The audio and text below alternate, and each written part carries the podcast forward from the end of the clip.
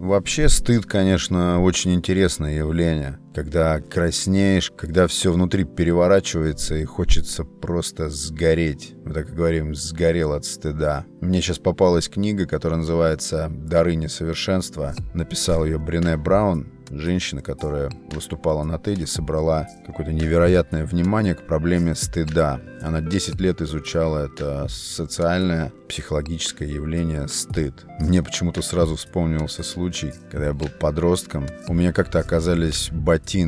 Ну, такие странные какие-то ботинки, необычные. Таких ботинок ни у кого не было. Я не помню, как они мне достались, но они были почему-то такие чудные, но мне они очень понравились. И я прям с огромной радостью их таскал и замечал, как за мной наблюдают и ну, где-то подсмеиваются, где-то просто так изумленно видят эти ботинки. Я точно не помню, чем они были необычные, но, видимо, были необычными. И вот однажды я пришел домой, у меня есть старший брат, он, он был дома со своими друзьями, и я услышал за дверью, как он говорит им, идемте, идемте сюда. Пришел мой брат, сейчас посмотрите, какие у него ботинки. И они с таким веселым задором выглянули из-за двери и уставились на эти мои ботинки, когда я разувался. Ну и, естественно, начали хохотать там, смеяться. И я помню, я почувствовал почти, наверное, даже боль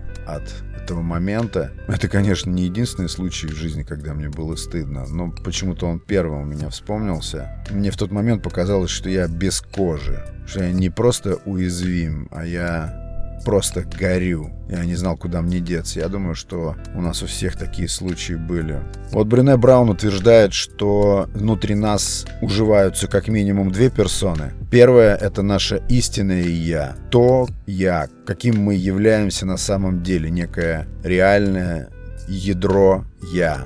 А второе — это то «я», которое мы вынуждены или в силу привычек, или в силу еще каких-то причин вынуждены выставлять наружу некое такое фейковое «я», для того, чтобы соответствовать представлениям о нас, окружающих нас людей. Вот такая дикость. То есть некий заслон для того, чтобы просто соответствовать нормам общества, этики, морали, Тогда как истинное «я» скрывается где-то внутри нас, и демонстрировать его открыто нам возможным не представляется. То есть мы должны его попросту запрятать за вот этим заслоном того себя или такого себя, какого хотело бы видеть общество вокруг нас. Дикая штука. И вот Одна из причин возникновения стыда – это когда вдруг мы либо не смогли сдержать это внутреннее истинное ядро «я», и оно выползло наружу или выпрыгнуло наружу, либо мы захотели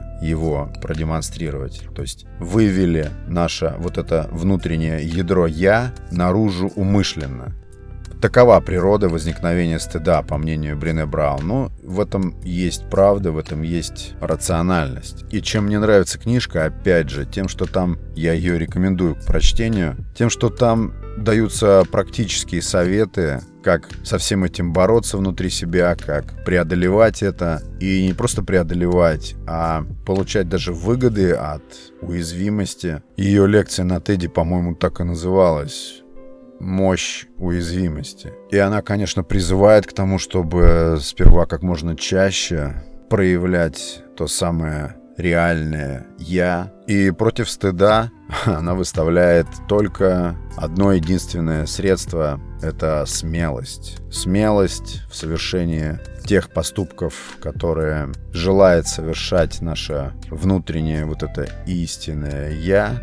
Это же вообще огромная проблема. Я вот сейчас наблюдаю за детьми, мне интересно, как так происходит и в какой момент это происходит, что, что детям вроде бы чужд стыд, они могут рассказывать стихи, петь песни, выражать какие-то мысли абсолютно свободно, не подвергая никакому анализу, никакому самоконтролю то, что они говорят и как они говорят. Они просто открыто делают то, что хотят делать. И как происходит так, что на каком-то пункте дети превращаются в этих зажатых стесняшек, которые боятся даже рот раскрыть, хотя бы что-то сказать, хотя бы как-то выразиться. Что это за пункт и почему это происходит? Так что люди потом превращаются в зажатых, черствых людей, обремененных только тем, чтобы соответствовать требованиям, которые им выставляет окружающее их общество. Но при этом все восхищаются людьми смелыми, которые спокойно и свободно, может быть, неспокойно, выражают то, что они думают, и выражают так, как они хотят выразить. Часто абсолютно вообще невзирая на то, кто что об этом думает и кто какие даст этому оценки. Почему-то такие люди вызывают восхищение. Да, и получается, страшась, опасаясь стыда, ситуаций, в которых мы каких-то стыдных ситуациях, в которых мы можем оказаться, избегая этого, мы закапываем вот это свое истинное внутреннее «я», свои истинные устремления, потребности и тратим всю энергию просто на то, чтобы соответствовать, чтобы внешне соответствовать требованиям окружающих нас людей трагичная штука. Ну да, и получается, это точно так же тесно связано с тем, что мы боимся, что общество не примет нас. Боимся, что общество не примет нас такими, какие мы есть. То самое истинное «я» не будет принято обществом. Или окажется неудобным, неугодным. Дилемма. С одной стороны, ты привыкаешь таскать эту маску, и всем вокруг нравится, а с другой стороны, твое истинное «я» гниет внутри тебя. Там ниже есть эпизод «Природа боязни совершения ошибок». И, кстати, тут тоже как-то все это связано. Почему мы боимся обнаружить свое истинное внутреннее «я»? Именно потому, что мы перестанем тем самым соответствовать тому, какие представления о нас имеет наше племя. И таким образом, ну, к примеру, племя, конечно. И таким образом племя пожелает от нас избавиться. И вот этот страх быть изгнанным из племени опять заставляет нас прятать истинного себя где-то в глубине, а на фасад выставлять вывеску, которая нравится или, по крайней мере, принимается сообществом. Да, стыд получается это страх или уже процесс осознавания того, что ты не принят окружающими, или боязнь того, что ты не будешь принят окружающими. Я думаю, что страх это именно социальное явление, а не нечто наше внутреннее. Потому что если, к примеру, ты живешь на необитаемом острове, где ты совершенно один, то стыд будет тебе чужд.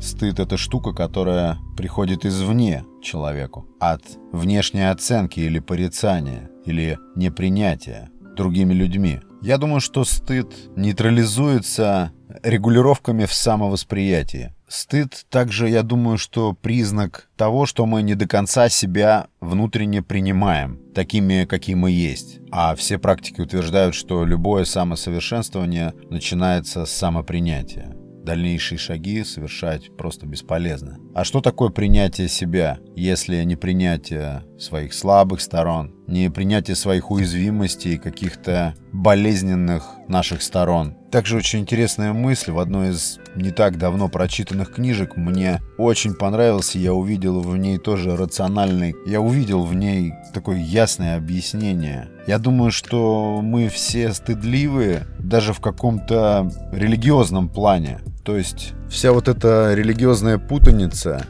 с тем, что кто-то когда-то совершил грех, и все мы этот грех унаследовали, что мы обязаны всю свою жизнь тащить бремя этого греха на себе. Это тоже, скорее всего, каким-то образом связано с тем, что мы чрезмерно стыдливы. Наша религия нас учит, что мы греховны изначально.